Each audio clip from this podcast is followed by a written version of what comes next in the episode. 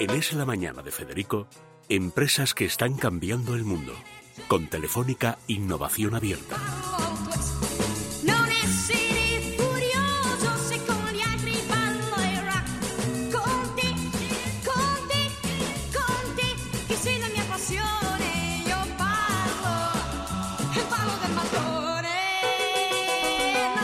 Bueno, David Pistoni es el fu- cofundador y CEO de Celeros, o se dice Celeros, como se dice? Celeros. Celeros. Bueno, eh, es, una, es una aceleradora de Renfe. Realmente están evolucionando a tal velocidad todas las tecnologías que partiendo de, bueno, de la red, del nuevo tipo de inteligencia artificial, de todo ese mundo que para mucha gente es sencillamente incomprensible, pero cuyos efectos, sin embargo, son muy beneficiosos en muchos ámbitos y además ya están a la vista y más que van a estar, es decir, a partir del famoso Internet de las cosas, bueno, pues está llegando a la vida cotidiana y mejorando la vida cotidiana de muchas personas. No sabe muy bien de dónde viene. Pero es muy interesante el, el cambio que ha hecho Guaira de Telefónica este año. Ha sido un cambio importante, que es apostar por empresas. O sea, no por ideas de ciencia y tal, como había hecho tradicionalmente, sino ya por empresas que a partir de ideas determinadas pueden convertirse en algo que funcione en el mercado, que tenga su mercado, que sepa vender, que sepa comprar, etcétera, y ahí es donde viene toda Que esa estén armadas, que ¿verdad? estén armadas y ahí donde el padrinazgo o madrinazgo de Telefónica es Y esencial. hace ¿no? unas semanas estaba aquí eh, Inés Oliveira de, anunciándonos que Renfe y Guaira Telefónica habían puesto en marcha Tren Lab, que era esa convocatoria de ideas para que, como dices tú, empresas ya armadas se presentasen, presentasen sus proyectos y ya tenemos aquí Ya a uno tenemos de los a ganadores. uno, porque, bueno, a todo esto había mucha gente que se iba a 240 presentar. proyectos, me estaba contando ahora David, que no me digas que no te parece una cifra sobre todo viéndolo tan chaval, dices, bueno, que a lo mejor es que había otros exactamente lo mismo, ¿no? Pero, ¿pensabais que podíais ganar? Pues eh, cuando te presentas a una convocatoria de estas nunca sabes qué va a pasar. Además, eh, las candidaturas eran de internacionales de todo el mundo. Pero también es verdad que Renfe siempre hemos tenido una buena relación con ellos y era una unión de Renfe y Telefónica, un programa muy interesante y no dudamos en presentarlos y bueno, ahora estamos dentro y, y ya empezado, estamos aprendiendo mucho. Bueno, cuéntanos, ¿cómo- ¿cuál es vuestra idea general y cómo se está desarrollando? Porque estamos hablando del gran monstruo, la primera multinacional española telefónica, y luego Renfe, que como está pasando con Correos, se está reinventando, como es inevitable que, que suceda en cualquier medio de comunicación moderno. Estamos en la época de Amazon, la época de Inditex. Todo el mundo se tiene que Reinventar. que reinventar. ¿Cómo ha sido esta, esta primera etapa? ¿En qué consiste ahora vuestro trabajo? ¿En qué ha consistido el aterrizaje una vez premiados? Pues nuestro trabajo empieza realmente hace unos 4 o 5 años como equipo universitario, participando en la creación de un nuevo medio de transporte llamado Hyperloop, que básicamente es un tren que va flotando y que va dentro de un tubo en el cual hemos sacado el aire. Entonces, de esta forma evitamos la fricción, no hay fricción ni con el aire ni con los raíles y podemos ir hasta 1000 kilómetros por hora con un consumo energético muy bajo. Entonces, esto ahora mismo se está desarrollando a nivel mundial. Hay dos empresas en Estados Unidos, una en Canadá y tres en Europa. Y una de las tres europeas somos nosotros, desde España, que somos Celeros. Y hemos hecho pues un- una evolución desde equipo universitario que sigue participando en las competiciones de Elon Musk en Estados Unidos. Están preparando ahora un nuevo prototipo. Y hemos llegado ahora ya a empresa. Celeros va por un lado, Hyperloop UPV en la Politécnica de, de Valencia va por otro. Y ahora mismo estamos en fase de consolidar, de crecer. Somos en torno a 30 personas trabajando en el proyecto y el reto ahora mismo es seguir avanzando en las tecnologías, conseguir la financiación y demostrar de, digamos, lo, lo diferencial de nuestra tecnología.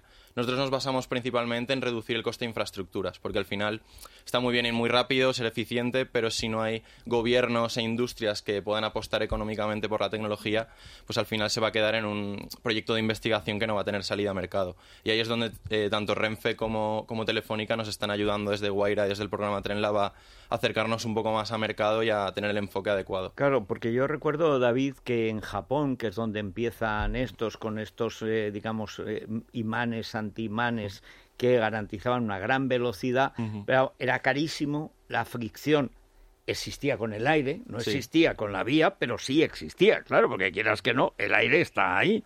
Y eso además se encarecía el producto y bueno, y luego Japón es muy peculiar. Pero claro, eso en países donde, por ejemplo, con la orografía de España, donde el tren es complicado, Sí. eh, bueno, pues es, te exige hacerlo económico, porque es que si no, no vale la pena. Es mucho mejor hacer una carretera y dos túneles, ¿no? Sí. ¿Y por dónde estáis abaratando, digamos, el proceso? Pues precisamente es interesante que hayas comentado lo del maglev japonés porque va un poco en esa línea. El tren bala, ¿no? Sí, el tren bala lo que utiliza es una tecnología que se llama motor lineal, que consiste en poner una especie de bobinado de cobre a lo largo de todo el recorrido. Y entonces cada kilómetro que construyes estás pagando tecnología que implementas en la pista. Nosotros le hemos dado la vuelta al concepto y lo que hemos hecho es meter la tecnología en el vehículo, de forma que la infraestructura es relativamente pasiva y más sencilla, y lo que tiene la tecnología de propulsión es, es el vehículo en sí. Entonces, con esta vuelta, digamos, al concepto, nos podemos permitir tener una infraestructura más sencilla. Estamos hablando de que el maglev, en función de si es el chino o el japonés, está entre los 40 y los 100 millones de euros por kilómetro, y el AVE, en función de la geografía, está entre los 15 y los 20. Nuestro objetivo es quedar en torno a los costes del AVE, pero con una eficiencia, coste de mantenimiento más sencilla, y además estamos hablando de esto a lo mejor es un poco entrar en lo técnico, pero hay proyectos de Hyperloop, por ejemplo, los estadounidenses, que están basados en una presión mucho más baja. Por tanto, tienen estándares de seguridad y de funcionamiento similares a los espaciales. Entonces, ahí hay un reto de seguridad que no está resuelto y nosotros estamos más cercanos al avión. Es decir, por ponernos en un caso negativo, si hubiera una despresurización de la cabina, bajaríamos la mascarilla de oxígeno como en los aviones y activaríamos protocolo de emergencia y quedaría en eso. Por otro lado, si bajamos mucho más la presión, pues es un poco más complicado y creemos que simplificando tanto coste de infraestructuras como seguridad, pues es mucho más fácil llegar al mercado y es por lo que estamos apostando. esto se está probando ya, se está probando en Valencia. Habéis construido o estáis en ello un circuito para poder ponerlo en marcha. Es decir, no estamos hablando del tren del futuro. Esto, ¿a, qué plazo vamos a poder vivirlo? Estamos preparando la, pista de pruebas. De momento estamos con las gestiones del espacio, no, está construida aún, pero sí que se está avanzando a un ritmo eh, muy grande y además no nosotros solo de forma independiente, sino que estamos colaborando también con las otras dos empresas europeas y la empresa canadiense, de forma que cada uno no tenga una dirección independiente, sino que dentro de que nuestras diferencias técnicas están ahí, que haya de alguna forma una cooperación para buscar un estándar. Por ejemplo, el tema de los anchos de vía, que tenemos problemas entre unos países y otros porque el ancho de vía es distinto, pues buscamos, por ejemplo, que haya un diámetro de tubo común y digamos, vale, tú tienes tu tecnología, yo tengo la mía, pero todos vamos a 4,5 metros de diámetro de tubo, por ejemplo. Entonces, ahora mismo se están preparando pistas de pruebas eh, donde esas tecnologías ya se prueban al vacío, digamos, a baja presión y a unas velocidades ya cercanas a los que se busca. Estamos hablando de unos plazos de en torno a 4 o 5 años para mercancías y unos 8 o 9 para pasajeros. Esos son los plazos que manejamos. Bueno, pero cuatro años para mercancías es ya. Bueno, y eh, me hace gracia porque el ancho de vía se crea precisamente los diferentes anchos para impedir que el ejército del país vecino pueda entrar en tren hasta la cocina, como se dice en baloncesto. Y es por eso, por eso, para que no puedan entrar. Recuerdo incluso cuando se hace, porque lo vi la primera vez en el nodo, el primer ancho de vía para entrar en, en Francia, de los trenes españoles y cuando se crea el talgo, que tenían que cambiar y se abría la rueda para ajustarse o se empequeñecía, que era una cosa muy mecánica, ingeniosa, era una cosa realmente ingeniosa, pero claro, digamos lenta, porque en el fondo había que parar, cambiar, en el Sí. fondo tenía que adaptarse.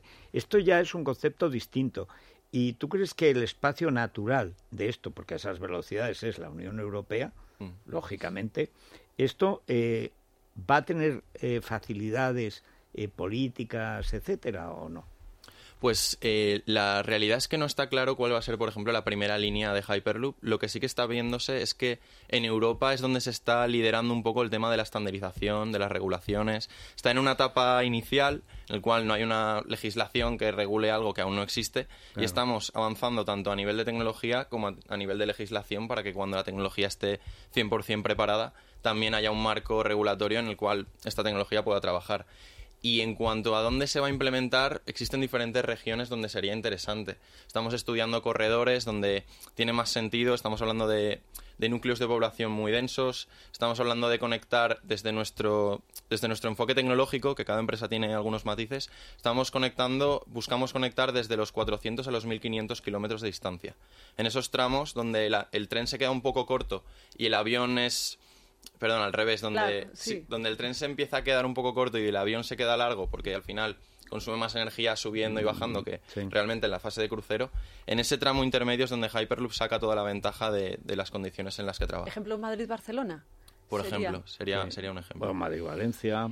eh, bueno, En y si hora. conseguís... Si En- cons- incluso menos. En menos de una hora, Claro, y si conseguís el gran sueño, que es Valencia a París, o Oh, Zaragoza sí. a Canfranc, que además ya Eiffel ya hizo el túnel y tal, ya lo tenéis. Bueno, eso sería, en una hora tienes toda, toda la fruta y la verdura de huerta, la huerta de Valencia y Murcia, la tienes en París. O sea que es una es que es que sería un invento y para muchas zonas medio aisladas, etcétera, sería la salvación. Claro, sería un puerto a donde irían todos a poner ahí. ¿Por sus qué se llama Hyperloop, este medio de transporte novedoso? ¿Por qué? Pues el contexto 100% no lo sé, porque lo inventó, el, el concepto en sí lo inventa Elo- Elon Musk hace 4 o 5 años, lanzó un documento que se llama Hyperloop, Hyperloop Alpha, se puede encontrar aún por internet, pero también a nosotros nos gusta destacar que esto nace hace 4 o 5 años como concepto, pero que hace más de 200 años ya se está planteando el hecho de poder viajar al vacío. Y hace 100 años en Rusia ya habían hecho ensayos, o sea, esto es algo que ahora ha cogido mucha fuerza a nivel global por, por el impacto de Elon Musk, de la competición universitaria y de las empresas que nos hemos puesto en marcha, pero es un concepto que ya se había planteado.